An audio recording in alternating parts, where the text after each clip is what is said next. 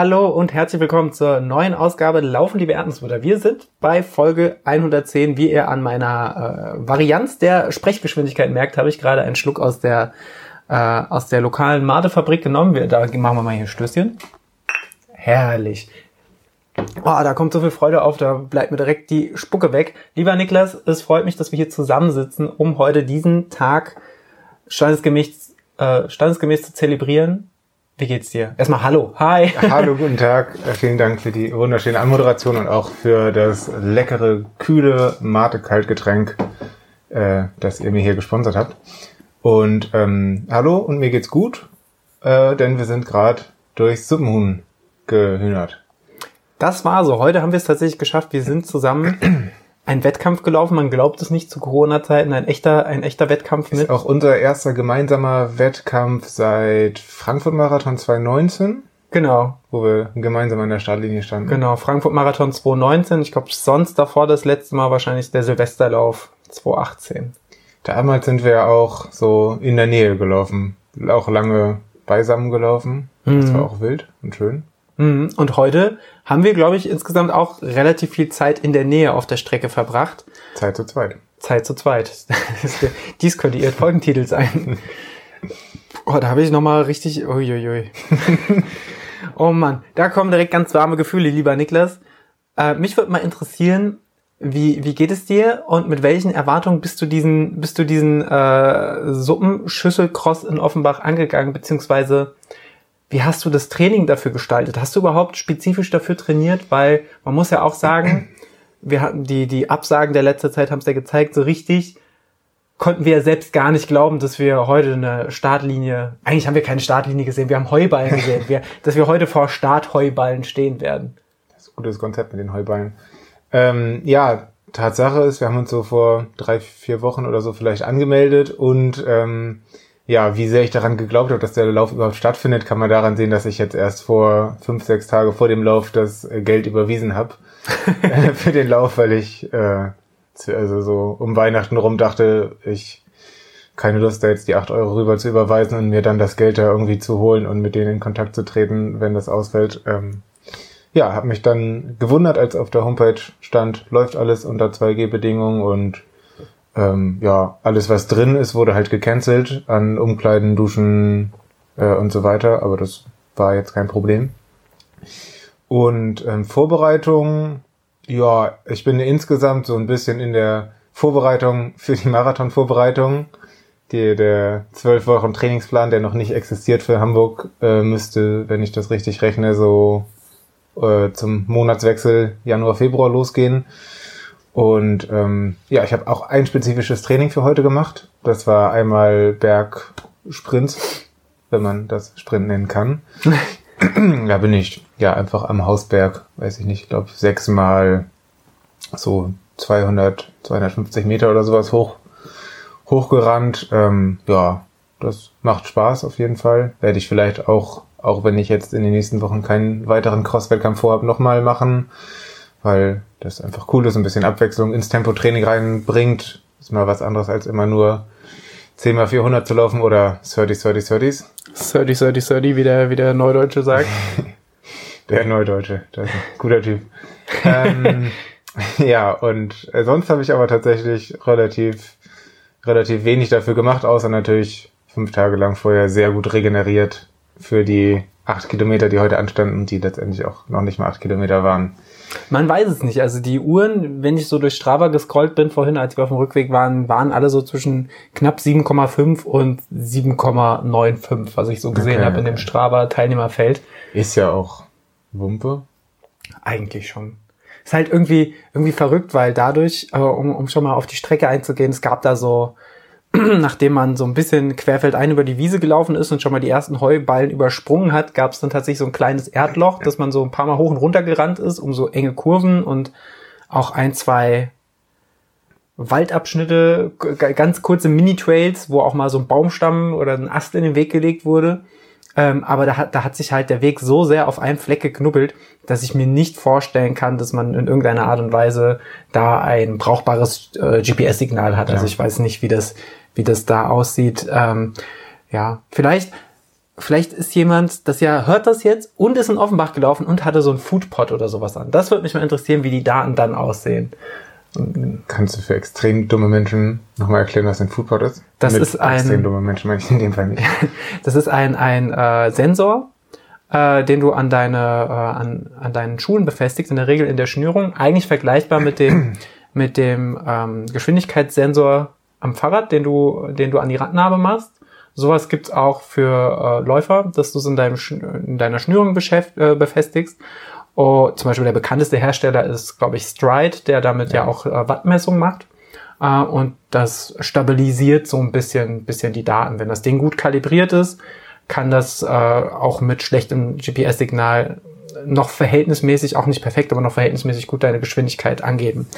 Ähm, ist für mich aber eher, weil ich nicht nach Watt trainiere und die Dinger auch, also zumindest der ist von Stride auch nicht ganz günstig ist, äh, habe ich so ein Ding nicht, brauche so ein Ding nicht, weil in der Regel kommt es mir nicht drauf an, ob mein Strava nachher exakt die Wettkampfkilometer wieder gibt und gerade bei sowas, wo, wo ja eh, wo, wo sich's eh nicht richtig nach pacen lässt, ähm, eigentlich egal, eigentlich nur Zahlenjongliererei. Okay, okay. Dann keine Kaufempfehlung für euch. Nicht gesponsert von Foodboard heute. Nee, äh, Kaufempfehlung, wenn ihr viel Geld habt und wenn ihr vielleicht vorhabt, euch mit dem Training nach Watt auseinanderzusetzen, dann gibt's eine Kaufempfehlung. Wenn ihr aber vorhabt, äh, beim Offenbacher Suppenschüsselcross mitzulaufen, dann würde ich die 300 Euro an, anders investieren.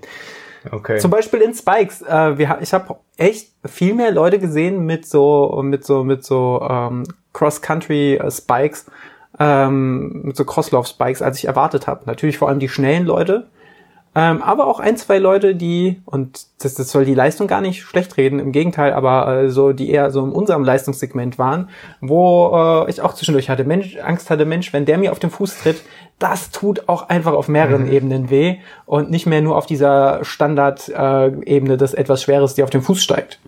ja. Ich habe den Leuten nicht unter die Sohlen geguckt, aber Ich hatte heute alle Sohlen im Blick. Ja? Ich war, war, da sehr neugierig. Äh, vielleicht, wenn ich meine, meinen Fokus ein bisschen mehr auf die Strecke gelenkt hätte, dann, dann wäre da vielleicht auch mehr gegangen. Äh, aber ich habe mich heute einfach mit ein bisschen mit den, mit den vorhandenen Schuhsohlen beschäftigt. okay, ist auch vielleicht eine gute Ablenkungsstrategie. Aber um nochmal ins Vorfeld des Laufs zu gucken, wie hast du dich denn vorbereitet? Ich habe mich gar nicht spezifisch vorbereitet. Ähm, ursprünglich hatte ich ja vorgehabt, ähm, ich glaube, am 29. hätte stattgefunden, den äh, Ultramarathon in Rottgau zu laufen. Und bin da wieder im guten Training äh, für. Und ich hatte äh, zuletzt immer zwei Tempoläufe in der Woche. In der Regel einmal Intervalle. Die waren durchaus komplett unterschiedlich gestaltet und meistens ein zweiter Lauf als Tempodauerlauf. Oh, und da habe ich in letzter Zeit ein bisschen variiert, dass ich mal einen klassischen Tempodauerlauf gemacht habe in, der- in der Tempozone. Mal habe ich so einen Trainingswettkampf gemacht wie den Parkrun. Und diese Woche sollte es dann eben der, ähm, der Suppenschüssel-Cross in Offenbach sein, so als, als äh, kleiner Tempowettkampf und habe deswegen mein Training dafür auch überhaupt nicht angepasst. Ähm, nun wurde im Laufe der Woche Rottgau abgesagt, aber ich dachte, ich bringe die Woche auf jeden Fall einfach so zu Ende, wie wie es wie es ein regionaler, äh, wie, wie, wie ein regionaler, wie ein regulärer Trainingsblock gewesen wäre. Äh, auch einfach, weil ich das sehr befriedigend finde und hatte jetzt, ich meine, in den vier Tagen vorher machst du ja auch keine spezifische Vorbereitung mehr und eigentlich ist ja das Schöne, also habe ich heute erlebt an diesen Crosslaufen, das ist ja durchaus so dieses bisschen unerwartbare, äh, kurze, knackige, harte ist, obwohl du dich ja auch ehrlicherweise, also ich weiß nicht, gern, gern frage ich euch da draußen, habt ihr schon mal einen Crosslauf gemacht und euch da spezifisch drauf vorbereitet? Ich kann es mir kaum vorstellen. Klar machen, glaube ich, mal so Querfeldeinläufe Sinn und auch mal so, so Hügelsprints oder so. Ich glaube schon, dass das Sinn macht. Ähm, aber ich glaube nicht, dass, also ich kenne niemanden, der da sagt, ich lege da jetzt meinen Hauptfokus in der Vorbereitung drauf. Gibt es auch Leute, die auch so im Profibereich, die sich auf Cross fokussieren, die Crossläufer hauptsächlich sind, weil ich kenne es halt von den Leuten, die ich verfolge, die Profi oder sehr, sehr ambitionierte äh, HobbysportlerInnen sind, dass, also die jetzt irgendwie im, im Frühjahr und Herbst Marathons laufen, dass die halt im Winter, weil es da wenig, wenig Straßenwettkämpfe gibt, ähm, sich halt mal so zwei bis drei Monate auf alle Crossläufe stürzen, die so, die da so sind, um auch, ja, keine Ahnung, auch Abwechslung reinzubringen. Und es fordert dich ja auch vollkommen anders. Also allein Mhm. dieses, dieses Koordinative, was du mitbringen musst, diese schnellen Richtungswechsel, ähm, also das ähm, war für mich auch auf jeden Fall lehrreich, das, das, das heute mal, das heute mal kennenzulernen und herauszufinden, wie, wie, wie das so ist, weil für mich war es, war es der erste Crosslauf. Du hast, bist ja, glaube ich, schon mal in Hamburg einen Crosslauf Ich bin in gelaufen. Hamburg gelaufen. Jetzt, nachdem ich die beiden gelaufen bin, kann ich sagen, dass der hier in Offenbach anders war, weil der viel hügeliger war. Also weil wir in der in der Suppenschüssel, die die tatsächlich so existiert, ein kleiner Berg. Ein, ein Mini-Loch eigentlich im Loch. Park. Ja. Äh, und da hat man dann quasi einen, einen Zickzackkurs, immer einmal, einmal kurz den Wald geküsst, scharfe Kehrtwende ging, fand ich schon für das im Park ganz kurz, aber dafür auch ganz steil runter. Querfeldein die Wiese wieder hoch, Querfeldein die Wiese runter, Querfeldein die Wiese hoch, runter, wieder hoch, wieder runter und dann wieder auf der hoch zu, zur Ebene und Richtung Richtung Heuballen und Startzielgerade. Sieht bei Strava toll aus mit dem hoch runter hoch runter. Das sieht einfach wahnsinnig bekloppt Aber aus. das gab's in Hamburg so nicht. Da war das Ganze ja anders. Gab es Genau. dann da mehr Hindernisse? So gab's gar keine Hindernisse. Ich glaube, da ist Cross einfach so auf einer Wiese. Ah, okay. Keine Ahnung. Also in Hamburg war das ja auch, hm, ja, war auch eine 1000 Meter Strecke. Heute war das eine, eine Runde über, bisschen über ein Kilometer, die wir sechsmal gelaufen sind. Genau, es waren so 1,2 noch äh, was. Also bei, bei mir waren es relativ strikt immer so 1,25 Kilometer pro, pro Runde mit meinem GPS. Wahrscheinlich wird es auch irgendwie irgendwas zwischen 1,2 und 1,3 Kilometer pro Runde wird es gewesen sein. Ähm, können ja direkt eigentlich mal so in dieses, dieses Wettkampfding rein. Wir, ich kann ja mal ein bisschen, bisschen leaken, als du hier heute ankamst. Äh, Bin ich gespannt. ja, hast du schon, hat's schon sehr merkwürdig, äh, oder nicht merkwürdig, sondern sehr nachdenklich gewirkt, weil du dir nämlich, und ich kann es verstehen, wie häufig kommst du an einem Kamps vorbei. Wir hatten hier schon den, Seit Wochen nicht mehr. ja, wir, wir hatten hier schon diverse äh, Franzbrötchen äh, relevante Aussagen und Wünsche in diesem Podcast geäußert. Unter anderem haben wir eine Franzbrötchenverfügung aufgesetzt, ähm, die auch nach wie vor zum Zuge kommt. Und da hast du dir gesagt, auf dem Weg hierhin, Mensch, der Start ist erst um 13.30 Uhr, ich gönn mir noch ein Franzbrötchen. Und das hat dich so ein bisschen, ich glaube, du hattest ein bisschen Angst, dass dir das nachher wieder Retour kommt, oder? Beim Ja. ersten Heuballen. Ja, die Angst hatte ich. Aber ich äh, kann euch alle aufklären, dass das nicht passiert ist und ich würde das in jede Ernährungsbibel aufnehmen. Leute, ein Franzbrötchen vorm Lauf. Schadet nie. Ja, vielleicht nicht direkt vorm Lauf, du Vielleicht- hattest ja ein bisschen, ein bisschen Vorlauf noch. Ja, so zwei Stunden vorher ist perfekt.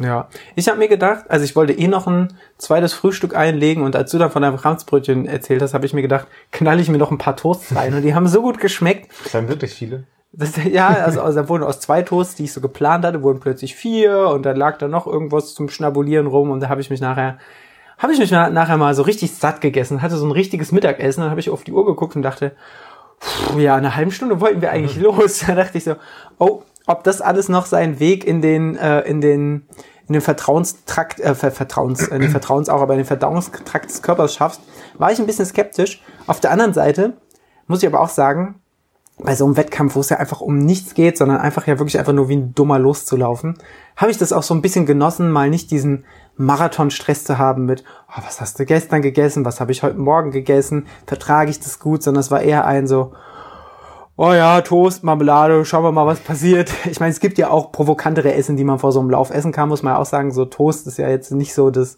belastendste für den Magen, Marmelade jetzt auch nicht. Die Butter habe ich dann Gott sei Dank weggelassen, oder die Margarine, ähm, von daher ging das schon ganz gut.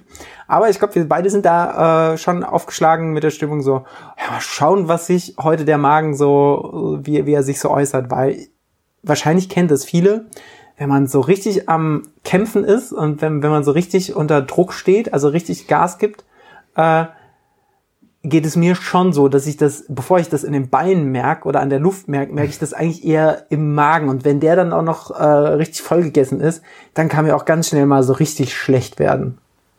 Fühle ich. Fühle ich nachträglich. Fühlst du? Ja. Ja. Aber das war heute kein Thema für dich. Ja, ich kann nicht, also so ein bisschen auf den letzten ein, zwei Runden hatte ich so ein bisschen ganz leichte Bauchschmerzen, aber ich kann nicht unbedingt sagen, ich glaube, es waren schon eher Anstrengungsbauchschmerzen, gegen die man nicht so leicht jetzt irgendwas machen kann. Hm. Da war die Luft weg. Das äh, kommt vor.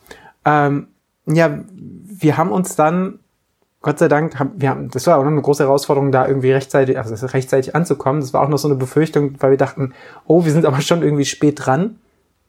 Wir sind dann relativ zielstrebig zur Startnummer-Ausgabe, wo äh, auch tatsächlich nicht nur das Zertifikat geprüft wurde, sondern auch der Perso. Und das äh, fand ich tatsächlich gut, dass die Leute, die sich nicht ausweisen konnten, dann auch wieder weggeschickt wurden. Also da kam, habe ich dann nachher noch einige mitgekriegt, die nochmal ans Auto gehen mussten, um ihren äh, Ausweis zu holen, um irgendwie das 2G, äh, um das äh, 2G-Prinzip nachweisen zu können, um ihre Impfung oder genesenen Status nachweisen zu können. Das fand ich tatsächlich sehr gut. Das kennt man auch anders. Ähm, genau. Und generell fand ich die Organisation alles in allem. War tipptopp. Äh, war, war super. Auch wenn man natürlich gemerkt hat, dass es ein sehr, sehr kleiner Lauf war und dass da, da ist halt nicht viel mit, hier ist irgendwas ausgeschildert und so, sondern du hast halt das Flatterband und irgendwo ums Flatterband wird schon eine Strecke sein und in der Mitte ist jemand, der, der ein paar Ansagen macht und irgendwann läufst du halt los. Aber ich fand's halt, ich muss sagen, die letzten Wettkämpfe, die ich gelaufen bin, waren ja, glaube ich, schon auch alle relativ groß und organisiert. Äh, auch wenn sie jetzt schon eine Weile her sind. Und da fand ich das auch mal richtig erdend, einfach mal so ein, im wahrsten Sinne des Wortes, Wald- und Wiesenwettkampf zu laufen. Ohne Chipmessung und Zeitmessung äh, irgendwie, sondern es, es wird, es gibt ein, jetzt geht's los, dann rennen alle los und am Ende wird einfach deine Zeit per Hand notiert und gut ist. Das Geile fand ich auch, dass es gab einen Moderator mit Mikrofon, der immer so Zwischenzeiten angesagt hat ähm, und so dann beim Start runtergezählt hat.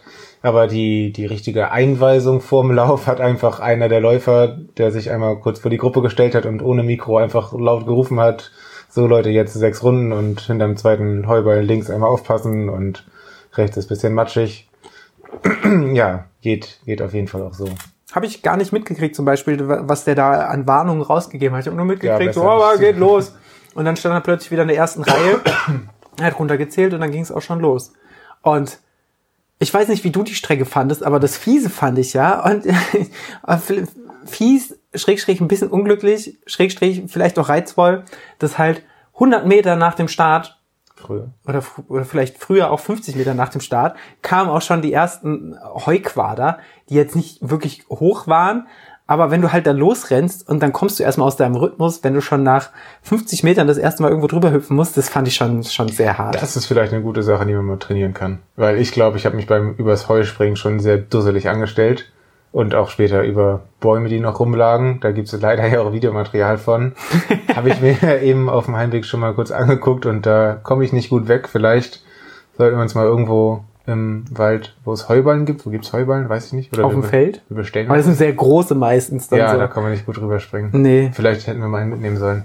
Das kann man mal trainieren. Ich wusste nicht, welchen Fuß zuerst und dann, ja. ja. Je länger man überlegt, das Problem ist ja, man hat ja schon auch, wenn man schnell laufen will, ein gewisses Tempo.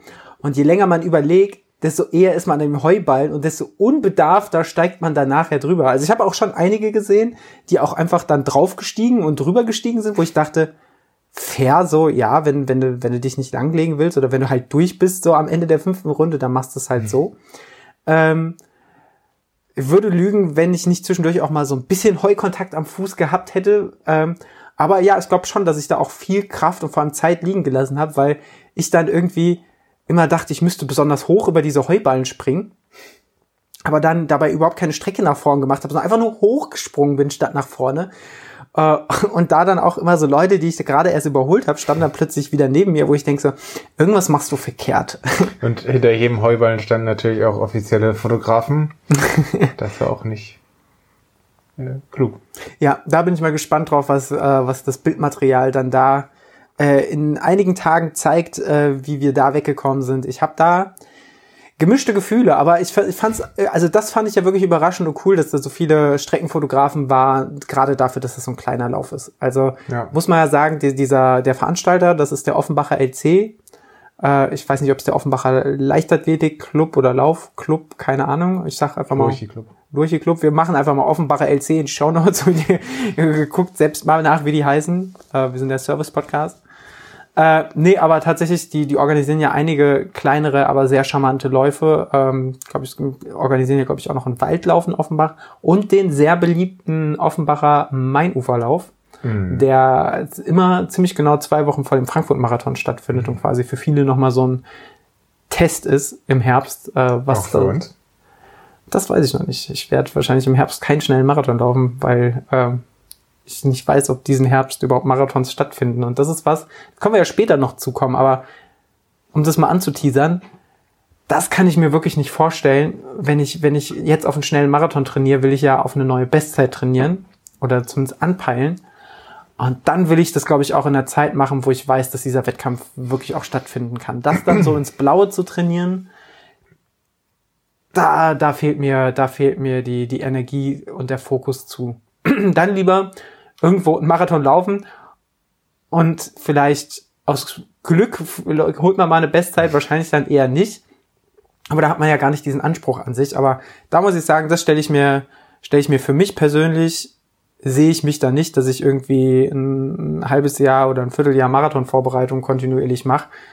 Sehr fokussiert mit hohem Laufumfang, um dann nachher vier Wochen vorher dann gesagt zu kriegen, dass es nicht stattfindet. Und ich bin niemand, der sich bei einem virtuellen oder bei einem eigenen Wettkampf gerade wenn es um Tempo geht, so an die Grenze bringen kann, dass ich weiß, ich könnte da eine neue Marathon-Bestzeit laufen. Das funktioniert bei mir leider nicht. Deswegen warte ich da mal auf die Post-Pandemie-Zeiten, wenn sie okay. irgendwann mal sind. Herbst. Zum Beispiel Herbst 2022, klar. Sehr schön. Ja, aber nee, aber wenn ich zurückdenke, so mein, mein letzter schneller Marathon war ja auch ähm, damals 2019 in Frankfurt. Und da muss ich schon sagen, dass ich da einen, Trainingsaufwand betrieben habe. Gut, es war generell auch ein sehr umfangreiches Jahr mit dem WHEW e im Frühjahr und im Sommer war ich noch im Allgäu und bin Marathon gelaufen. Es war einfach wirklich viel los.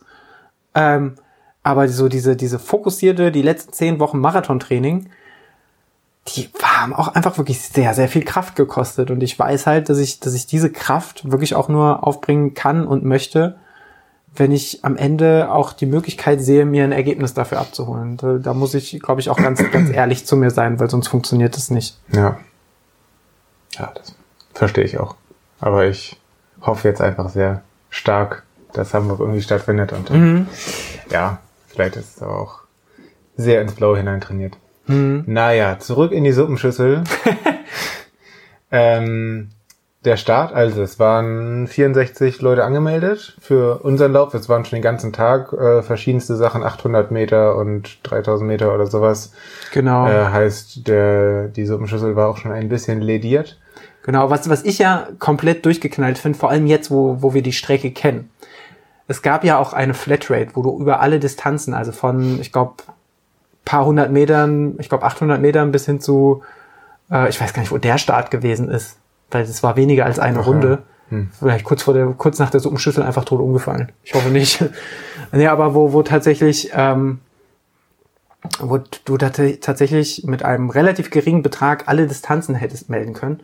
Und das stelle ich mir, ich weiß nicht, ob das dieses Jahr jemand gemacht hat oder heute jemand gemacht hat, aber das stelle ich mir einfach brutal vor, wenn du halt einfach diese scheiß Heuballen nicht sechsmal läufst und diese Runde nicht sechsmal läufst, sondern vor allem immer mit Pausen dazwischen, dann halt nachher, keine Ahnung, 20 Mal durch diese Runde stolperst äh, oder 15 Mal, das finde ich schon auch doll. Ey, aber auch ein 800 Meter Sprintwettkampf in der Suppenschüssel ist doch auch komplett irre. Kann ich nicht. Also ich, es fällt mir schwer vorzustellen, was, was, was meine potenzielle Bestzeit auf, die, auf da auf eine Runde hätte sein können, weil diese, also spätestens um, um den Streckenverlauf mal zu schildern. Du bist losgelaufen, querfeldein über eine Wiese, Heuballen, flach, flach geradeaus. Irgendwann kam eine spitze Kehrtwende. Du bist zurückgelaufen über die Wiese flach. Da musst du halt immer mal gucken, weil auch mal der Boden ziemlich ausgetreten war, dass man da nicht äh, so ein Erdloch getreten ist. Aber ich denke, das ist schon auch so, was zu so einem, was zu so einem äh, Wettkampf dazugehört.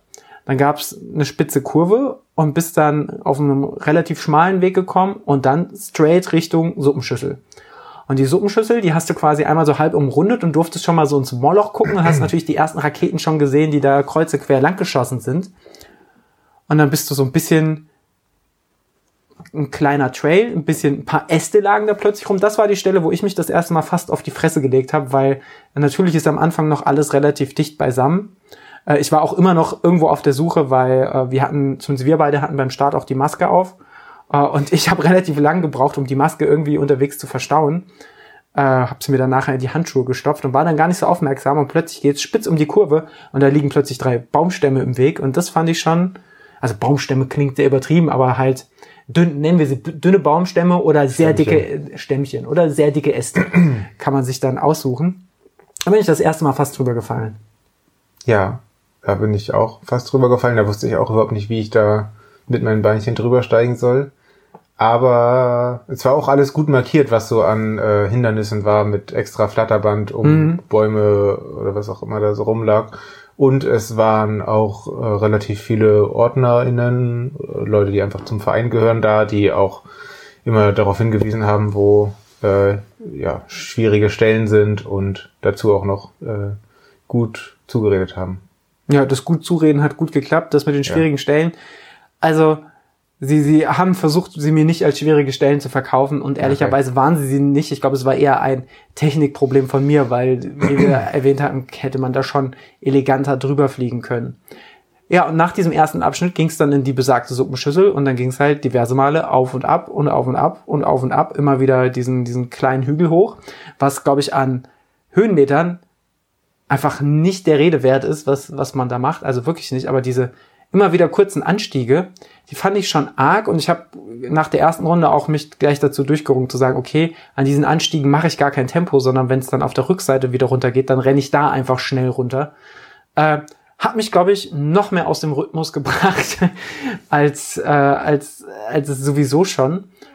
Und dann ging schon wieder zurück. Habe ich übrigens komplett anders gemacht, weil mir das Runterlaufen irgendwie zu schnell war. Da hatte ich das Gefühl, da, wenn ich da noch selber aktiv Tempo reinlege in dieses Suppenschüssel runterfallen, dann äh, hält mich gar nichts mehr auf den Beinen und dann rolle ich da tatsächlich runter. Deswegen habe ich eher versucht, am Berg hoch, also die paar, paar Meter hoch äh, zu ballern. Ähm, ja, und dann runter halt versuchen, irgendwie die Balance zu halten. Mhm. Ja, das mit der Balance halten war halt gar nicht, auch da manchmal gar nicht so einfach, weil, wie gesagt, das ist ja einfach, es ist ja kein Weg, sondern es ist ja wirklich einfach nur eine Wiese runter mit Erdlöchern und wie, wie man sich das halt so vorstellt. Und es macht, muss man sagen, schon einen Heidenspaß, da querfeld einen runter zu kacheln. Ähm, sorgt aber auch dafür, dass du, äh, zumindest ging es mir auf der ersten und zweiten Runde so, dass man halt auch mal in so ein Erdloch tritt und sich denkt, hoppla, wenn du da falsch reintrittst oder nicht so achtsam bist oder vielleicht in Runde sechs dann auch einfach schon durch bist, dann kannst du auch ganz schnell mal ganz übel umknicken und dich langlegen. Und deswegen, ähm, ja, glaube ich, glaube ich, ist schon ganz gut, wenn man so eine gewisse Grundkoordination hat und äh, nicht bei dem ersten Mal umknicken Gefahr, äh, Gefahr läuft, dann auch so richtig wegzuknicken, sondern da auch so ein bisschen sich selbst abfangen kann. Ich glaube, so aus, aus Verletzungsperspektive war wahrscheinlich sogar dein Weg der vernünftigere. ähm, ich habe mich mal andersrum entschieden. Ja, generell war ich sehr überrascht, wie viele, ähm, wie viele, also dass die, die, dass da viele Hobbysportler und Sportlerinnen aus allen möglichen Tempoklassen, sage ich mal, in dem ganzen Leistungsspektrum dabei waren. Also wirklich von Leuten, die, ähm, die halt da vorne weggestiefelt sind wie die Wilden. Ähm, von, von irgendwelchen lokalen Laufvereinen über Grüße gehen raus an, an den, den, den Benjamin, der auch extrem flott war. Ich glaube, der war noch mal gute zwei Minuten schneller als wir. Ähm, als aber auch Leute, die froh sind, dass sie, äh, was ja auch vollkommen legitim ist, diese acht Kilometer überhaupt durchgekommen sind. Äh, und auch Leute, die dann in dieser Suppenschüssel, in der besagten, dann einfach gegangen sind, weil, weil ihnen das zu doll war. Und ich fand das, das fand ich tatsächlich schön, dass obwohl der, ob der, äh, obwohl der geringen Teilnehmerzahl, dass da einfach trotzdem so eine große äh, Leistungsbreite da war. Dass das aus allen Kategorien so geklappt hat. Und ich glaube schon, dass es, wenn wenn es aufgrund von Corona gab es eben nur äh, Startnummern gegen Voranmeldungen. Ich kann mir schon vorstellen, wenn Nachmeldungen erlaubt gewesen wären, dass da auch noch einige gekommen wären. Ja.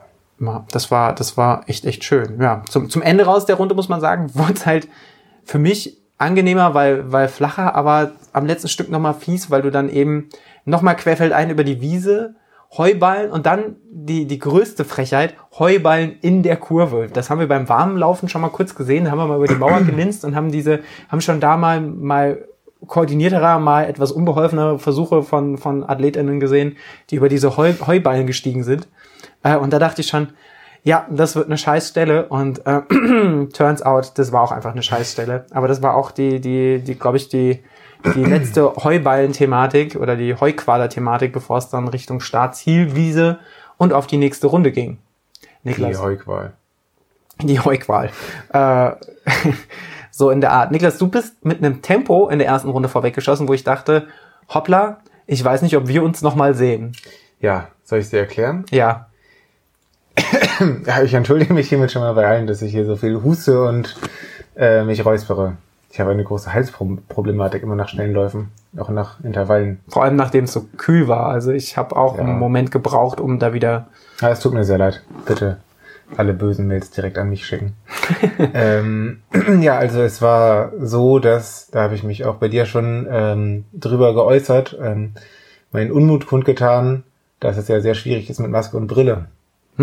Stand ich da im Startbereich, wo Maskenpflicht galt, ja gut, was nicht so ganz gut funktioniert hat, aber gut, man kann nicht alles haben. Ähm, und bin erstmal losgesprintet und habe halt nach wenigen Sekunden überhaupt nichts mehr gesehen, weil meine Brille komplett beschlagen war. Und dann äh, ja, habe ich versucht, mir die Maske vom Leib zu reißen, äh, als wäre ich auf einem Corona-Spaziergang. Und ähm, das hat dann geklappt, aber die Brille war immer noch beschlagen und äh, gleichzeitig versucht, sehr schnell lo- loszulaufen. Und wie du schon gesagt hast, nach wenigen 50 Metern oder so kam schon der erste Heuballen. Deswegen bin ich da im Sturzflug irgendwie rübergejagt und war plötzlich relativ weit vorne. Hat sich so ein bisschen angefühlt, wie ich mir vorstelle bei einem äh, Schwimmstart im Triathlon, dass du in so ein ja, Becken geworfen wirst und überall rum dich, um dich rum sind sehr schnelle Leute und du musst einfach Überleben. versuchen, dich zu behaupten, da irgendwie stehend beziehungsweise auf den, auf den Beinen rauszukommen und über den Heuballen zu fliegen. Ja, so war das. Aber tatsächlich konnte ich mich dann ein längeres Stück da halten in, in dieser Gruppe, in der ich irgendwie gelandet bin. Das war sehr gut. Dann bin ich ja, so roundabout zwei Runden sehr schnell gelaufen. Dann nach zweieinhalb Runden ist mir ein Malheur passiert in der Suppenschüssel. Da sind mir die Schuhe aufgegangen. Das habe ich schon befürchtet. Schuhe ist einfach ein Riesenthema bei mir. Und nicht im Sinne von, welche Marke ist am besten, sondern wie schnüre ich die richtig. Und ich entweder schnüre ich mir immer komplett den Fuß ab und wundere mich dann, dass der kaputt geht. Oder ich äh, schnüre die Schuhe nicht gut genug und dann ja, gehen sie auf. An dieser Stelle vielleicht eine Empfehlung für Schnellschnürsysteme. Hatte ich schon mal, hat auch irgendwie nicht funktioniert, dann waren die mir zu locker. Ich habe mir da immer so sehr Spezialsenkel bestellt vor einigen Jahren. Muss ich vielleicht, vielleicht wieder Klettschuhe. Mal gucken. Also an sich laufe ich sonst auch mal ein paar Meter weiter mit offenen Schnürsenkel, aber da auf dieser Strecke dachte ich mir, das wäre mein sicherer Tod. Ähm, ja, da habe ich ein paar Sekunden verloren und daher hast du das ausgenutzt und mich schamlos überholt und dann war ich hinter dir und bin auch ähm, ja dann mit Sichtkontakt eigentlich die letz letzten Runden sind wir sehr nah beieinander gelaufen. Aber du hast nicht lang geschnürt, oder? Weil du warst ziemlich direkt wieder hinter mir. Oder bist du sofort wieder losgesprintet? Oh, Ich hatte halt sehr kalte Finger, deswegen hatte ich das Gefühl, es hat schon lange gedauert, bis ich das äh, motorisch hinbekommen habe, die, die Schuhe zu schnüren. Äh, aber weiß ich nicht, vielleicht kann man bei Strava sehen, wie viel Sekunden Standzeit ich da habe. Oh, das ist natürlich spannend. Ja, Da, da sneak ich direkt mal rüber, aber jetzt ist leider mein PC abgestürzt. ach, ist jetzt nicht schlimm. Na gut. Ähm, genau, dann sind wir viel beieinander rumgelaufen und ähm, ja, hatten immer Sichtkontakt. Das war sehr schön. Fand ich tatsächlich, auch bei mir war es ja eher andersrum. Ich bin sehr, sehr ruhig erstmal los, glaube ich. Also beziehungsweise erst war es ein klassischer Start. Ich bin schnell los und habe mich dann aber äh, bewusst gebremst und habe mich noch gewundert, weil das Grundtempo schon direkt sehr, sehr hoch war. Aber das habe ich mir eben dadurch erklärt, dass das Feld halt auch nicht so groß war.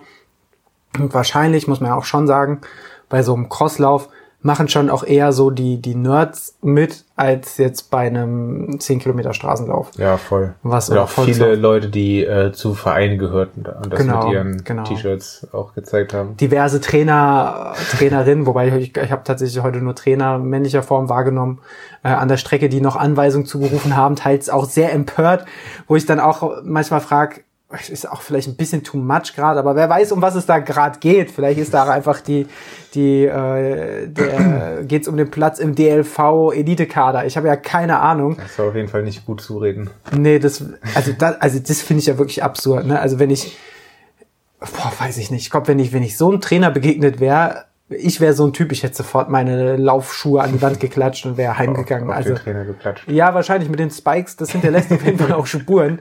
Ähm, aber gut, das ist, ich bin, ich bin ja nicht in der Situation, ich bin auch nicht so ein Mensch, dass ich die Leute dann da anschreie, wenn sie nicht schnell genug sind. Also, äh, naja, habe ich das eher locker gesehen. Aber ich bin verhältnismäßig locker losgelaufen, weil ich erstmal die erste Runde kennenlernen, kennenlernen wollte und habe da aber nachher festgestellt, so langsam war die erste Runde gar nicht im Vergleich mit den anderen, weil diese Suppenschüssel besagte, mich schon auch einfach ziemlich, ziemlich doll rausgekegelt hat.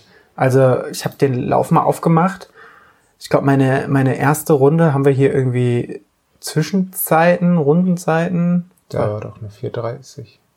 Ja, genau, 430er Pace, 431er Pace, genau. Dann wurde es dann wurde auch schon ein bisschen, bisschen langsamer. Alles, also hier haben wir die Rundenzeiten. 534 habe ich für die erste Runde gebraucht, dann 539. Ähm, alles keine Weltenunterschied, aber dadurch, dass ich dachte, ich laufe die erste Runde mal besonders defensiv an und ich hatte ja auch überhaupt keine durch die GPS-Problematik und das, dem fehlenden Rhythmus hatte ich auch überhaupt keine Ahnung, wie schnell ich bin. Ne? Also es war wirklich nur ein Lauf komplett nach Gefühl, immer so, dass ich versucht habe, so unter der Maximalgrenze zu laufen. Was vielleicht, was vielleicht auch für einen Crosslauf ein bisschen zu defensiv ist, weil du wahrscheinlich schon auch eigentlich permanent am Limit laufen musst, aber ich habe das das erste Mal gemacht und wusste überhaupt nicht, was mich erwartet und wollte lieber so ein bisschen, bisschen zurückhaltender laufen. Ähm, und war dann nach der ersten Runde, dachte ich schon so, oh, das kann aber heute ein Abenteuer werden. Also ich war gar nicht so, war, war gar nicht so zuversichtlich, was das, äh, was das ähm, so gibt. Habe aber tatsächlich dann in der zweiten Runde angefangen, die ersten Leute zu überholen. Und ab dem war, waren eigentlich in, um mich herum alle Positionen gesetzt. So in der vorletzten Runde wurde man mal von den drei Erstplatzierten überrundet, die wirklich auch mit einem fulminanten Tempo an einem vorbeigeschossen sind. Also das war, das war schon grotesk.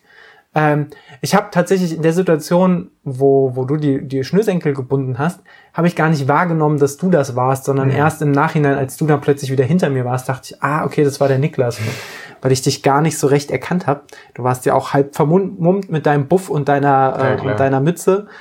Ähm, deswegen äh, dachte ich, ah, da, da hat jemand die Schuhe offen. Aber ich ehrlicherweise dachte ich schon, hm, Schuhe binden. Wir sind hier in der Nähe von Frankfurt. Da, da, da kommen auch schon schlechte Erinnerungen hoch, muss man auch sagen. Das ähm, kann nur einer sein. Übrigens äh, spuckt Strava aus 14 Sekunden Schnürsenkel Stehzeit. Guck mal, und dann wärst du wahrscheinlich vor mir ins Ziel gekommen. Wenn ich, ich glaube, ich, glaub, ich habe 34 Minuten 23 handgestoppt gebraucht. Ja, und wir haben eben noch überlegt, wie kann man gut trainieren für einen Crosslauf. Nächstes Mal einmal Schuh, Schnürsenkel, äh, Schnür Contest. Training. Ja, zum Beispiel. Oder einfach Schuhe mit Klettverschluss kaufen. Intervalle. Oder Boah. Boah. Boah. Ja. Boah, äh, Rennschuhverschluss. Okay. Nee, ähm, also ich war, ich war sehr, sehr positiv überrascht davon, in welchem Tempo du davon geritten bist und wie schnell du weil witzigerweise, das hatten wir vorhin schon thematisiert, als wir äh, ein bisschen was gemampft haben. Wir haben nämlich den guten Falafel Damaskus in Offenbach überfallen. Shoutout. Lecker Schmecker. Lecker Schmecker. Haben wir uns was mit nach Hause genommen. Das war sehr gut. Haben sehr viel Polizei in Offenbach gesehen. Das war semi gut. Aber ich glaube, das ist äh, Usus. Ähm, tatsächlich äh, habe ich vergessen, was ich sagen wollte. Worüber haben wir geredet, Niklas? Was machen wir hier? Wir haben geredet über Falafel und davor? Schnürsenkel. Schnürsenkel. Tempo A. Ich weiß wieder, warte. ähm, kann man alles schneiden. Kann, kann man, kann man, hier wird nichts geschnitten. Äh, wie, ich war tatsächlich überrascht, wie, wie witzig sich unser, unser Pacing äh, unterteilt hat, weil letztlich war es tatsächlich immer so, dass ich dir nicht enteilt, aber so ein bisschen vorausgelaufen bin, immer wenn es flacher wurde äh, wo ich ja sogar noch den Eindruck hatte, okay, jetzt, jetzt habe ich mal so eine kurze Erholungsphase nach, dem, nach, der, nach der besagten Suppenschüssel und lauf einfach mal halbwegs entspannt vor mich hin. Und du wiederum hast dich, glaube ich, in der Suppenschüssel komplett verausgabt und hast mich da am Anfang gut stehen lassen, am Ende fast schon überholt jedes Mal an den Anstiegen, wo ich dann, wo ich ja, wie gesagt, etwas lockerer hab angehen lassen. Äh, und das war, hat aber eine, für mich eine ziemlich coole Dynamik gehabt, äh, weil wir ja so die ganze Zeit immer relativ nah beieinander waren äh, mal, und, und wir so immer irgendwo Sichtkontakt hatten. Am Anfang hatte ich Sichtkontakt zu dir, weil du mir vorweggelaufen bist. Am Ende war ich ganz, ganz kurz vor dir äh, und so hat sich das mega, mega gut verteilt. Ja, das war voll gut. Das war genau. ein schönes Erlebnis.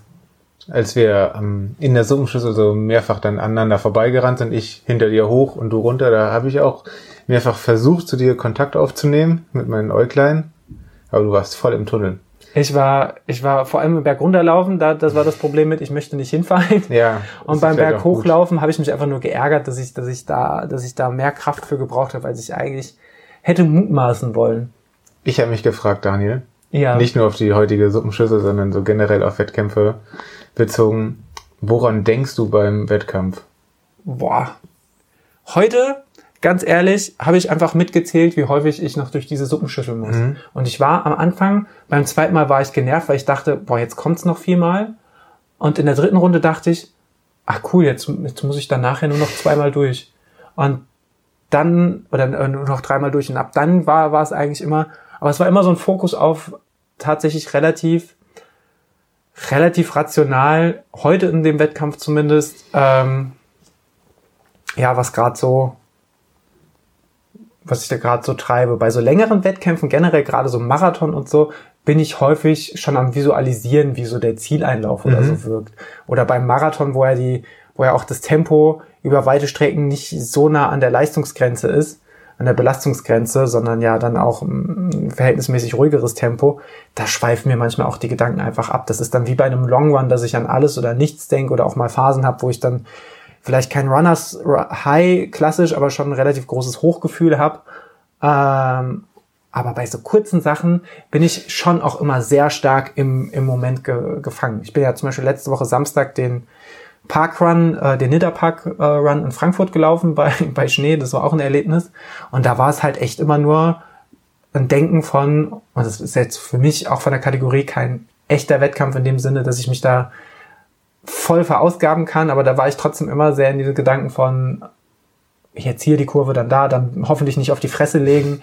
Ähm, und äh, ja, ist auch vielleicht gar nicht mal so schlecht, sowas mal zwischendurch zu haben äh, und, und auch mal zu erleben, wie das ist, wenn du in der Situation bist, wo du, wo du den Schmerz ja eigentlich nur oder die Anstrengung nur annehmen kannst, ähm, im Gegensatz zu einem zu einem, zu einem langen Lauf, einem Marathon, einem Ultramarathon, wo, wo es eben auch auf, auf andere Sachen als nur den, äh, als auf diesen intensiven Leistungsgrenzenschmerz drauf ankommt. Ich hoffe, das macht irgendwie Sinn. Ja, Bei was hast du an dem Wettkampf gedacht? Auch viel an dich, weil du vor mir warst, ehrlich gesagt. Ähm, ja, also am, äh, dann habe ich überlegt, was du wohl denkst. ähm, am Anfang, als der Kopf noch frisch war und äh, generell der, der Körper, die Beine noch frisch waren, da sind mir die Gedanken auch mal so ein bisschen abgeschwiffen. Habe ich irgendwie so ein bisschen ans Tra Training der letzten Tage und Wochen gedacht. Irgendwie versucht mir dadurch quasi positive Energie in den Kopf zu jagen, zu denken, was, was ich alles schon gutes, was ich für gute Trainings schon hinter mir habe. Ähm, ja, und dann teilweise auch negative Gedanken, halt einfach, dass es, äh, dass es weh tut und Mhm. äh, wie lange ist es noch, wann sind wir da? Ähm, ja, aber ja, also am Ende hin ist der, war einfach wenig Sauerstoff im Gehirn, glaube ich. Generell wenig im Gehirn. Ähm, dass das immer auch nur so Gedankenfetzen waren, äh, dass man irgendwie kurz einen Gedanken hatte und direkt zum nächsten und Sofort vielleicht, rausgeschossen. vielleicht auch mal gar nichts gedacht hat. Ähm, wahrscheinlich äh, ähnlich eines großen Alkoholfestes. Ich finde gerade, was du sagst, so dass auch durchaus negative Gedanken da sind. Also das muss ich auch sagen, das habe ich auch insbesondere bei, bei kurzen Distanzen. Äh, jetzt war heute keine Messbarkeit dabei, deswegen kam das nicht so schnell, aber ich hatte schon den Eindruck, dass ich langsamer bin, als ich erwartet hätte. So, ich habe ja nach, nach jeder Runde die Rundentaste gedrückt und wusste ja dann ungefähr, was, was ich so lauf. Und das war in der Situation heute jetzt nicht schlimm. Ich kenne das aber schon von mir, wenn ich einen schnellen Zehner oder einen Fünfer laufe. Fünfer bin ich noch nie unter Wettkampfbedingungen so gelaufen, aber einen schnellen Zehner, ähm, dass ich dann schon auch, wenn es nicht so schnell ist, wie ich erwarte, dass ich dann auch relativ schnell in diese Spirale reinkomme, dass ich mir das dann selbst schlecht rede. Und das ist dann schon auch schon sehr, sehr nervig. Aber irgendwie diese, diese, diese negativen Gedanken, die können auch schon relativ, relativ fix kommen, sobald man eben an seinen eigenen Erwartungen äh, vorbeischießt. Deswegen, vielleicht neige ich deswegen auch dazu, immer so ein bisschen meine Ziele verhältnismäßig etwas zu lasch zu setzen, also zu kommunizieren vielleicht auch als, als äh, punktgenau. Ähm, Grüße gehen raus an den Lukas von der Wechselzone, als er damals gesagt hat, ich laufe Sub 3 in Hamburg war es, glaube ich. Ähm, dann war das ja auf jeden Fall eine Ansage, weil ich, ich glaube, ich weiß nicht, ob er sich selbst zu dem Zeitpunkt schon da gesehen hat, aber ich dachte so, krass, das, das, äh, da muss er wahrscheinlich noch einen Sprung machen. Und er hat diesen Sprung gemacht und er hat aber auch eine Lockerheit gehabt, damit umzugehen, mhm. was ich schon so ein bisschen bewundere oder wo ich vielleicht auch ein bisschen neidisch, neidisch bin, weil ich weiß, ich habe diese Lockerheit nicht. Deswegen würde ich sowas auch nicht einfach rausposaunen, weil ich weiß, bei mir wäre das Verhältnis zwischen Druck einfach ungesund. Deswegen sage ich eher, ich versuche als Hauptziel eine neue Bestzeit aufzustellen. Und natürlich habe ich im Hinterkopf, dass Sub 3 mega geil wäre, aber ich will mir nicht diesen Druck machen, äh, nicht, nicht diesen Druck machen, der, der, der auch nicht produktiv ist. Der hat ja für mich nur, nur negative Seiten. Hat bei mir jetzt auch nicht so gut funktioniert mit dem großen Rausposaunen von der Sub 3 2019. ähm, also auch nicht unbedingt empfehlenswert, aber ja, hat bei mir, also diese negativen Gedanken haben bei mir gar nicht unbedingt was mit meiner eigenen Leistung zu tun. Ich habe das Gefühl, ich hatte das schon bei, bei vielen Wettkämpfen. Ähm, auch wenn es super gut läuft und ich auf dem Weg zur neuen Bestzeit bin, einfach so ein bisschen die Angst, jetzt einzubrechen, zu sehen, ich bin jetzt von meinem 5 Kilometer Wettkampf, bin jetzt 4 Kilometer gelaufen und das war super schnell und ich bin Erster im besten Fall. Mhm. Ähm, aber wer weiß, die Beine machen nicht mehr so richtig mit und wie blöd wäre es jetzt, die letzten, letzten Kilometer in der Sechser-Pace zu laufen. Mhm. Ähm, was in der Regel nicht passiert. Aber ähm, ja, kann man eventuell auch dran arbeiten. Ja, meistens versuche ich mir dann in so Situationen, wenn ich das aktiv merke, manchmal kommt man ja so passiv in diesen Strudel und plötzlich ist die Scheiße am Dampfen und du hast irgendwie das Gefühl, das, das hat dich schon übermannt. wenn ich, äh, wenn ich aber aktiv merke, ich gerate gerade in so eine Situation, die, äh, wo sich so eine negative Gedankenspirale entwickeln könnte, versuche ich mir immer ganz bewusst Szenen vorzustellen, wo es eben noch gut geklappt hat. Also mhm. Ähm, ich weiß zum Beispiel, damals bin ich eine Halbmarathon-Bestzeit bei der Winterlaufserie in Polheim gelaufen und plötzlich wurde es unfassbar hart. Aber ich war eh schon schnell und hatte eh schon, war mir ziemlich sicher, dass es eine Bestzeit wird. Und dann habe ich mir zum Beispiel Trainingseinheiten, habe ich an Trainingseinheiten gedacht, zum Beispiel 2000 auf der Bahn. Und dann habe ich gemerkt, okay, es sind noch gute 2000 Meter. Und die 2000 Meter auf der Bahn, da bist du fünfmal 2000 gelaufen oder viermal 2000 und der letzte 2000, der ging ja auch immer noch in einer, weiß nicht, 350er oder 355er Pace. Und habe mir das dann vorgestellt und mir vorgestellt, wie, wie sich das so angefühlt hat.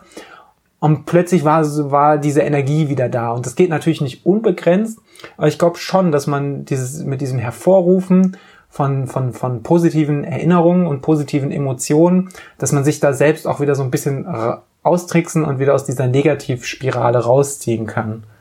Ähm, dazu gehört natürlich aber auch, dass man selber mal die Erfahrung gemacht hat, wie es ist, wenn man da nicht rauskommt und die, diese Alarmsignale vielleicht auch so ein bisschen deuten kann, wenn man selber über sich gelernt hat, was geht mir durch den Kopf, bevor, bevor es äh, mental richtig ab, abwärts geht. Heute war mein Trick, glaube ich, jedes Mal, wenn ich gemerkt habe, so mich nervt gerade der, der nächste Heuquader, dass ich mich wirklich körperlich dann wieder aufgerichtet habe. Also wirklich auch den, den Rücken dann durchgestreckt habe, wirklich versucht habe, irgendwie äh, über, über, über Körpersprache mir gar nicht nach außen, sondern mir selbst gegenüber zu zeigen, okay, du, du das ist alles noch locker flockig. Äh, und dieses klassische versucht zu grinsen, wenn dich Leute anschauen, mhm. was, glaube ich, bei mir heute sehr merkwürdig aussah. Deswegen habe ich auch große Angst vor den Fotos, die da entstanden sein könnten. Aber ja, das sind so, so die Tricks, die funktionieren. Was bei mir auch äh, gut funktioniert, da bin ich aber äh, auf andere angewiesen, äh, so Support von der Strecke einfach. Und mhm. da hatten wir Glück, dass sowohl, äh, ja, wie gesagt, so die Leute vom, vom Offenbacher Lurchi Club an der Strecke standen und uns zu, gut, gut zugeredet haben, ähm, aber auch Maria war da und hat uns angefeuert, also nicht uns geklatscht, aber sie hat geklatscht. Ich glaube, wären wir langsamer gewesen, hätte auch uns geklatscht. Die kennt da, die kennt da keine ja, Gnade. Mit den Spikes geworfen. Ja, wenn, wenn wir über die Trainer und Trainerinnen reden, die äh, an der Strecke unflätig geworden sind, dann meinen wir natürlich absolut Maria. Wir oh. sind ihr sehr, sehr dankbar, dass sie uns immer so anspornt. Aber das, das Schlagen auf der Zielgerade, das muss wirklich nicht das sein. Hätte nicht sein müssen. Nee. Aber es hat äh, mir auf jeden Fall geholfen. Ach, dieses Husten. Nie wieder laufen nie wieder laufen. Aber vielleicht doch schon. Also ich fand das mega und hätte jetzt schon Bock, mir das für nächstes Jahr in den Kalender zu schreiben. Ich auch. Ich fand es einfach, wie, was für ein geiler Jahresauftakt ist das halt einfach. Irgendwie die, ja. die zweite oder dritte Januarwoche und dann hast du halt so ein Brett da mal stehen und es hat mir von, würde mir von der Tradition her, natürlich sind Silvesterläufe geil, aber ich finde es fast schon reizvoller als so ein Silvesterlauf, weil ein Silvesterlauf hat ja immer so was Abschließendes für mich. Mhm. Und so ein Lauf kurz nach Neujahr hat für mich eher, und eigentlich ist es ja Blödsinn, weil das ist ja wirklich nur, der Unterschied sind, ist eine Stunde im und ein, ein Tag im Kalender. Aber ich fand es irgendwie so von der Symbolik, ah, es ist ein anderer Wettkampf, du bist frei von diesem, von diesem klassischen Pace- und Zeitgedanken, weil deine Pace ist eh nicht so aussagekräftig. Ähm, Finde ich cool. Das wollte ich sagen. Nächstes Jahr Suppenschüssel Cross, wenn es passt, gerne wieder mit Team Erdnussbutter. Vielleicht mal da der ein oder andere kennt ja diese Kuckucksläufe von Laufen gegen Leiden, wo quasi Läufe so heimlich äh, veganisiert werden, in denen ein großer veganer Pulk dort aufschlägt und für vegane, ve vegane Ernährung sorgt. Jeder bringt und einen Kuchen mit. Jeder bringt einen Kuchen mit und äh, im Idealfall isst auch jeder einen Kuchen. Ich habe gesagt, einen Kuckuck. Ein, ein Kuckuck, achso. ein, ein Kuckuck und ein Kuchen. ja. Ja, äh, vielleicht können wir nächstes Jahr den Suppenschüssel-Cross äh, einfach mit Team Erdnussbutter überfallen. Ja. Und dann wäre wär ich für Platz 1 bis 100 bitte vollständig von Erdnussbutter besetzt. Ja, besetzen ist immer gut. Wer Flatrate macht, kriegt High Five. Na klar. Corona-konform. Hoffentlich dann kein Thema mehr, aber da wollen wir nicht zu optimistisch sein. ähm, ja, dolles Ding. Kannst du irgendwie einschätzen, äh, wo du so im Feld gelandet bist? Ich meine, eigentlich ist es egal, aber mir persönlich ist die Vorstellungskraft von Anfang an komplett abhanden gegangen. Du könntest mir sagen, ich bin Zehnter geworden, du könntest mir aber auch sagen, ich bin 40. geworden und ich würde es einfach mhm. glauben, weil ich überhaupt keine Wahrnehmung hatte für das, was da auf der Strecke dann passiert ist. Na, das mit der 40 kann ich ausschließen, aber auch nur deswegen, weil wir halt, als wir ins Ziel gekommen sind, habe ich noch relativ viele nach uns ins Ziel kommen sehen oder auch als wir dann schon unsere sieben Sachen gepackt haben und äh, weggegangen sind. Und ähm, ja, Maria sagte sowas wie, dass wir eventuell so um Platz 15, Platz 20 rum sind. Das mhm. äh, glaube ich ihr gut und gerne, aber ohne ihre Einschätzung hätte ich da auch nichts zu sagen können. Ähm, ja, nee, mehr kann ich dazu auch absolut nicht sagen. Genau, wir wurden drei, vier Mal, also von drei, vier Leuten überrundet.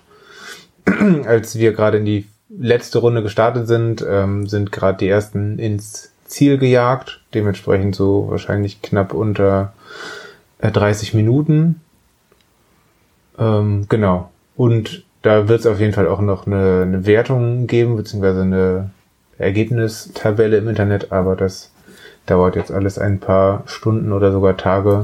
Irgendwie ähm, auch aus Corona-Gründen gab es jetzt keine große Siegerehrung. Äh, und wahrscheinlich hätten wir den 20. Platz auch nicht geehrt. Nee, aber ich fand das schon, also das fand ich ja tatsächlich clever, wenn man kon konsequenterweise sagt, die Leute sollen sich wirklich nur für ihren Wettkampf dort aufhalten. Ja. Dass man dann halt auch unterbindet, dass man sagt, wir machen keine Siegerehrung, so leid es einen tut. Natürlich hat man gern Wertschätzung für seine guten Leistungen, die man vollbringt, aber ich finde es absolut fair zu sagen, dass man ähm, sagt, wir hängen die Ergebnislisten nicht aus und wir machen keine Siegerehrung, einfach weil unser Hauptanliegen ist, dass wir uns zwar sportlich betätigen können, aber wir auch im Rahmen der äh, Möglichkeiten dafür sorgen möchten, dass die Leute gesund bleiben und sich halt nicht unverhältnismäßig lange dort aufhalten. Und dementsprechend haben wir auch am Ende nur schnell unseren warmen Tee getrunken und äh, irgendwo auf der Wiese umgezogen und sind wieder zurück zum Auto. Ja, also aus Corona-Sicht alles äh, tipptopp. paar mehr Leute hätten was getragen können, aber ja, aber, das, äh, das ist halt das Problem, das liegt halt leider nicht mehr in der Hand des äh, Veranstalters, nee. ähm, sondern ähm, ja, an der Hand, in, in den Händen der TeilnehmerInnen. Ähm, ja, ich habe gerade mal bei Strava die besten Liste des Segments für eine Runde auf, ähm, auf der Crossstrecke aufgemacht. Und äh, die Range liegt halt von einer Pace von 1,47 und 2 Minuten 10 pro Runde, was glaube ich nicht mal unrealistisch ist. Äh, Kann man 1,47er Tempo laufen? Ich habe keine Ahnung. Also ich bin neulich, habe am Ende meiner Intervalle, das ist etwas, was ich mittlerweile relativ häufig mache und meine AthletInnen müssen da leider auch durch, ja. weil ich es als, als ähm, sehr reizvoll erachte.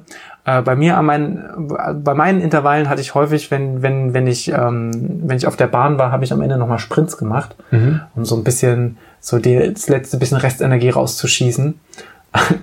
Uh, und weil es auch einfach Spaß macht. Ich finde es unglaublich schön, einfach 100 Meter ohne Zeitvorgabe zu sprinten, finde ich sehr befreiend. Und da war ich doch froh, dass da eine 2 vorne steht mhm. und keine 3. Und wenn du dir halt anguckst, dass dann Leute halt auf dieser Cross-Suppenschüsselstrecke halt irgendwie eine 1,47 oder 1,48er Pace laufen.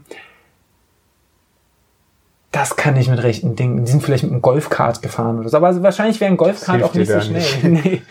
Ähm, nee, machen wir das wieder zu.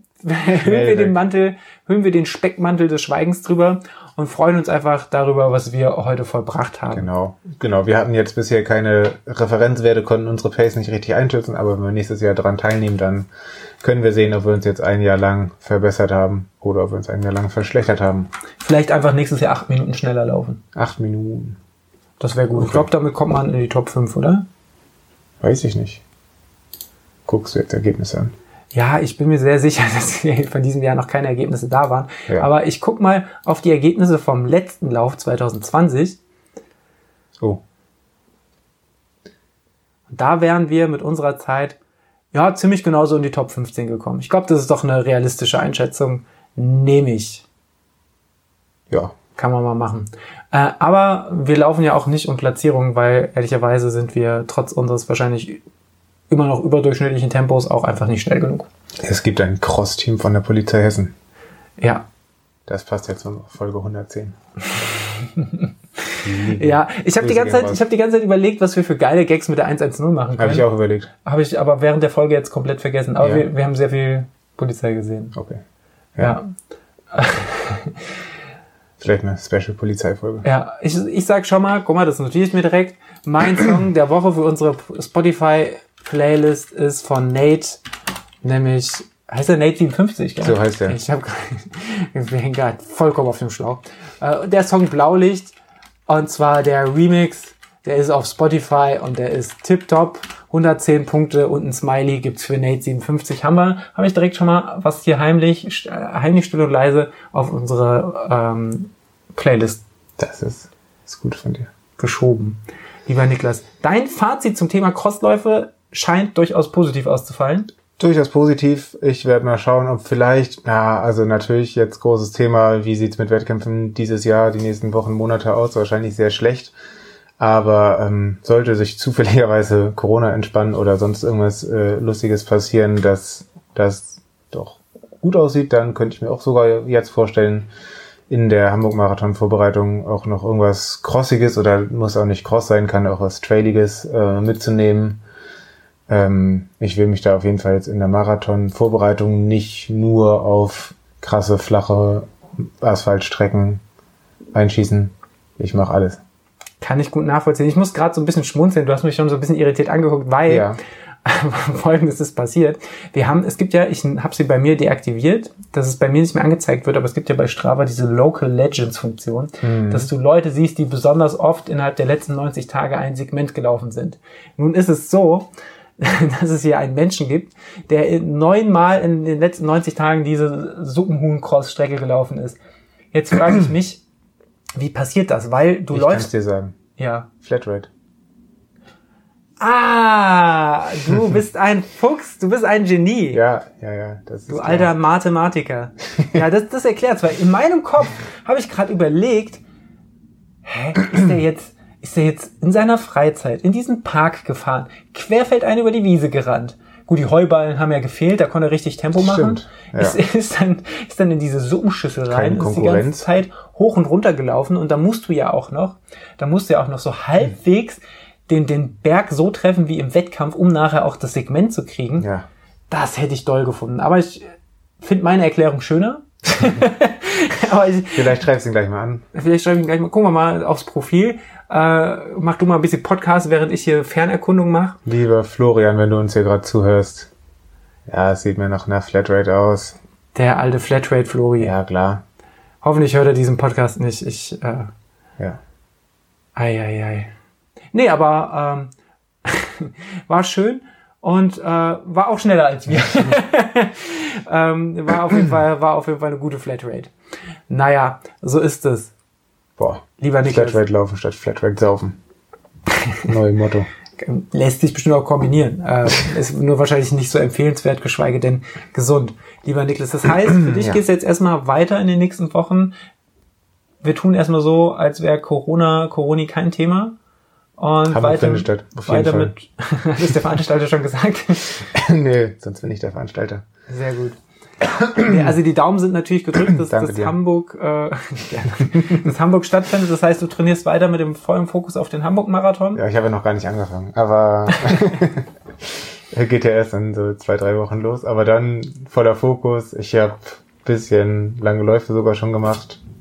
Ähm, und dann, ja, ich habe noch mir keine richtigen Gedanken gemacht, wie ich es mit dem Trainingsplan mache. Ich denke, ich schreibe mir einfach jede Woche einen Plan und versuche mich da halbwegs dran zu halten. Und ähm, ja, ich habe äh, letzte Woche hatte ich eine coole Strecke geplant im Training, musste das Ganze leider äh, sehr stark abändern. Und zwar habe ich eventuell hier im Poddy auch schon mal erwähnt, dass es letztes Jahr eine neue, ein neues Event in Siegen kreiert wurde, nämlich der Seven Summits Lauf Mhm. äh, über die sieben Berge in Siegen. Konnten wir nicht teilnehmen, weil da irgendwas war.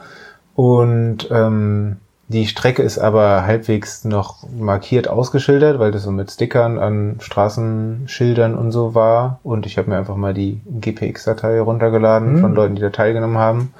Und dachte mir, das laufe ich doch mal. Das sind, glaube ich, so 23 Kilometer mit an die 700 Höhenmeter.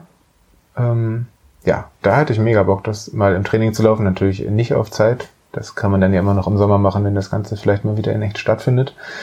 Ähm, ja, wollte ich letztes Wochenende, glaube ich, machen, aber plötzlich habe ich festgestellt, dass es auf den Bergen doch sehr vereist ist. Und ähm, ja, ich war mir da total unsicher, wie ich das mit der Schuhwahl angehe, weil es ist viel Asphalt, wenn man unten in Siegen durch die Stadt läuft, ähm, muss man zwangsläufig. Äh, und um auf die Berge raufzukommen, wiederum, ja, läuft man Trails. Ähm, Das heißt, man würde unten auch tatsächlich dann über, dann während des Wettkampfs eigentlich gesperrte Straßen laufen, oder? nee, ich glaube äh, Fußweg. Okay. Weil es ist jetzt auch, ist nicht mitten in, in der Innenstadt, also das ist jetzt nicht übertrieben viel los. Äh, und es haben, glaube ich, auch da nicht übertrieben viele Leute mitgemacht, auch Corona-bedingt. Ähm, dass das, glaube ich, nicht nötig ist. Aber ja, am besten wäre natürlich äh, nach jedem Berg einmal Schuhwahl, äh, Schuhwechsel, um in der Stadt auf dem Asphalt einmal normale Straßenschuhe zu tragen. Ich habe mir dann für meinen Trainingslauf Straßenschuhe angezogen und ja, bin dann den ersten Berg runter und es war halt Glatteis mehr oder weniger. Das wäre wahrscheinlich sogar mit, äh, mit Berg-Trail-Schuhen nicht gut ausgegangen. Deswegen habe ich mich einfach mal knappe 20 Kilometer in die Siegarena gehangen und habe ein paar Runden gedreht. Naja, vielleicht fallen mir noch coolere Trainingsideen ein die nächsten Wochen. Also wenn du magst, mich reizt sowas ja, wenn du magst, können wir diese Seven Summits ja mal zusammenrennen, Ja. beziehungsweise gerne auch mal so als Tempo-Dauerlauf. Ich mag Ja. das ja, mag das ja schon ganz gerne. Ich habe ein bisschen Angst, dass du mich dann abhängst. Ich glaube, ich muss noch so ein bisschen an meiner an meiner Trailform arbeiten. Das habe ich gemerkt, da da so gut das Tempotraining zuletzt lief, ähm, das so ich bin schon viel im Taunus gewesen, aber es war immer schon eher so äh, die, die gemütlicheren Taunusläufe. Äh, so langsam sollten dann vielleicht auch mal wieder äh, ein paar äh, Hangintervalle oder Hügelsprints den Weg in meinen Trainingsplan finden. Also Intervalle mache ich damit ja nicht, aber so einen schönen Tempodauerlauf, siebenmal hoch, siebenmal runter, da bist du herzlich zu eingeladen. Das Und danach auch gut. eine Mate. Das machen wir so. Das halten wir fest.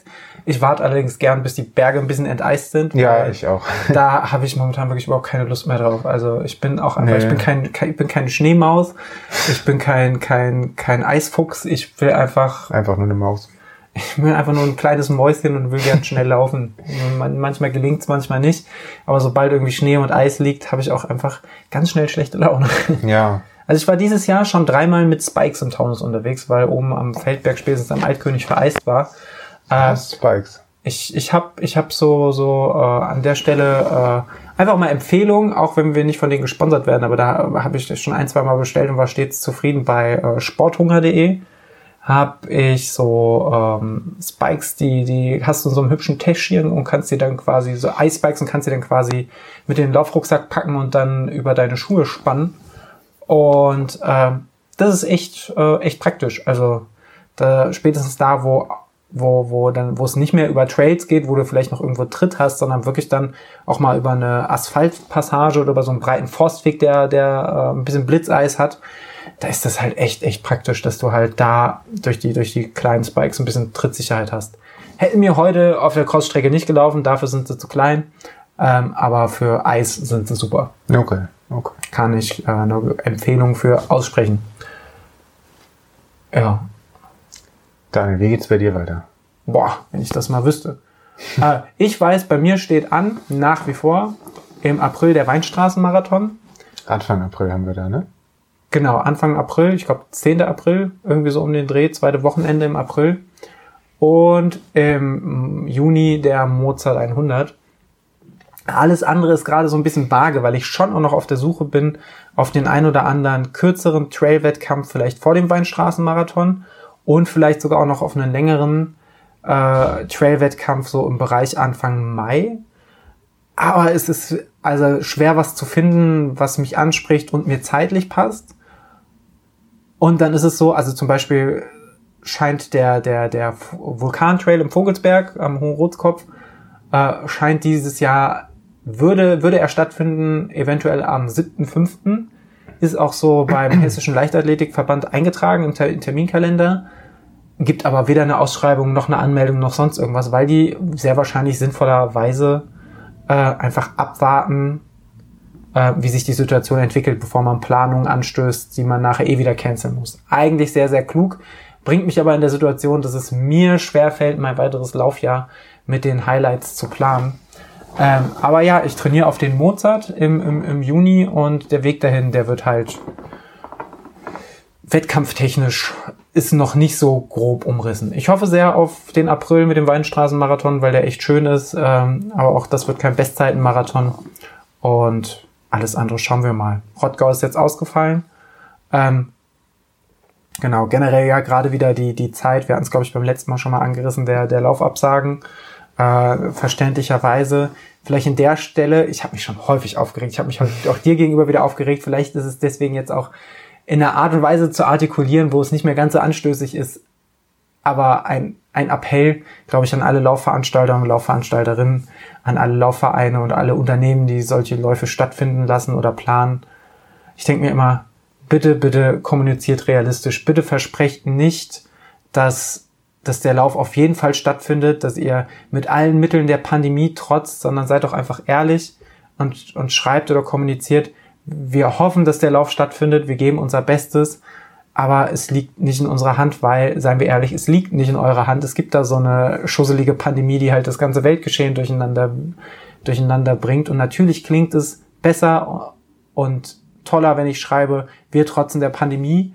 Aber de facto können wir nicht der Pandemie trotzen, sondern sie ist da. Und ich finde, das weckt halt immer ganz, ganz falsche Erwartungen bei den, bei den Sportlerinnen. Also ich merke, ich merke auch bei mir, weckt es falsche Erwartungen, wenn, wenn ein, ein Veranstalter kommuniziert, dass man auf jeden Fall stattfindet und man auf jeden Fall, ich sage es jetzt wieder, weil, es so, weil ich so häufig gelesen habe, der Pandemie trotzt, aber wie gesagt, ihr, ihr trotzt nicht der Pandemie, ihr seid... Im Zweifelsfall trotz die Pandemie dem Wettkampf. So, so ist es und deswegen würde ich mir einfach wünschen, dass da vielleicht in, in diesen Zeiten die, dieses, dieser unsäglichen Unsäglichkeit und Wahnsinns und der Unkalkulierbarkeit man vielleicht ein bisschen, vielleicht auch ein bisschen bodenständiger, dass ich das schon sage, bodenständig. Ich bin der, ich bin der, der am Abstand wenigste bodenständige Mensch, den ich kenne. Bei mir gibt's entweder nur Kanalisation oder auf Wolken fliegen, aber dazwischen existiert bei mir nicht viel. Aber selbst ich wünsche mir manchmal einfach so ein bisschen gesetztere Kommunikation, nicht so große Versprechen wo am Ende einfach nur alle enttäuscht werden. Die Sportler werden enttäuscht, die Veranstalter sind enttäuscht und im schlimmsten Fall macht man auch noch irgendwie finanziell mehr Verlust, als es hätte sein müssen. Um den Bogen nochmal zurück äh, in die Suppenschüssel zu spannen Ja. ähm, zum Beginn. Da fand ich das sehr gut von der Kommunikation her, obwohl ich ja ja auch dachte, dass das abgesagt wird, aber die haben das äh, sehr transparent gemacht, wie ich fand, haben immer den aktuellen Stand, waren natürlich ständig im Austausch mit dem Offenbacher Gesundheitsamt und haben dann ja relativ frühzeitig geschrieben, dass es unter 2G-Bedingungen war, das äh, ist. Das war natürlich jetzt auch keine Überraschung. Mhm. Und haben, meine ich, auch sowas geschrieben wie, äh, es kann natürlich sein, wenn Beschluss XY so und so schnell durchgesetzt wird, dass es auch 2G Plus äh, sein kann, dann könnte man sich mal drauf einstellen. Und natürlich äh, ist es in jedem Fall, egal was angesagt ist, klugen Test vorher zu machen. Ähm, das fand ich sehr nett und, ähm, wie du sagst, bodenständig. Ja, da fand ich einfach. vermutlich kann sich das so ein kleiner Laufverein noch eher erlauben als, als so ein, als, als jetzt ein großes Unternehmen, sagen wir mal, das Unternehmen, das hinterm, hinterm Frankfurt-Marathon steckt. Wahrscheinlich ist das auch einfach nochmal eine andere Ausgangssituation. Äh, aber nichtsdestotrotz, so, wir alle sind heiß auf Wettkämpfe. Aber wir alle wissen halt um die aktuelle Weltsituation. Und wenn ihr da einfach ein bisschen als Veranstalter ein bisschen zurückhaltender auftretet, dann ist euch da, glaube ich, keiner böse, weil wir alle kennen die Situation. Umgekehrt habe ich das Gefühl, geht das aber ganz, ganz schnell, dass wenn ihr so, so in Superlativen kommuniziert, dass eben ganz schnell so eine gewisse Erwartungshaltung entstehen kann. Und ähm, ich glaube, da kann nichts Gutes bei rauskommen. Ähm, ja. Aus dem Tag heute ist definitiv was Gutes rausgekommen. Ja, Vielleicht klar. kommt aus dir noch ein guter Song für unsere Spotify-Playlist. Ja, klar. Ich habe einen Song, einen guten Song zum Wandern. Oh, Er heißt Wanderer. von, von wem ist er? Er ist von Liedfett. Da habe ich nicht mal eine Ahnung, wie man es schreibt. Wahrscheinlich wie Lied und Fett. Da kommt also Rechtschreibgenie äh, Genie raus. das ist Rechtschreibgenie. Ich Ja. sehe schon, du hast heute auch so ein bisschen, bisschen, bisschen Blut, äh, ein, ein bisschen Energie. Nee, Blut, hab Gott sei Dank nicht, aber ein bisschen, ein bisschen, Blut verloren. ein bisschen, ein bisschen Energie auf der, auf der Strecke in der Suppenschüssel gelassen. Wir haben quasi die Suppenschüssel mit unserem, ähm, Ausgelöffelt.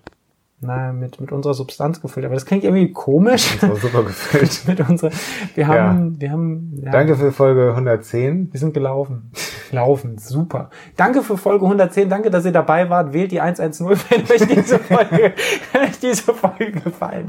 Nein, tut es um Gottes Schickt ein äh, Cookie-Emoji an die Polizei. Spe Speichert doch mal die 110 bei WhatsApp und guckt, was bei rauskommt. Haben die?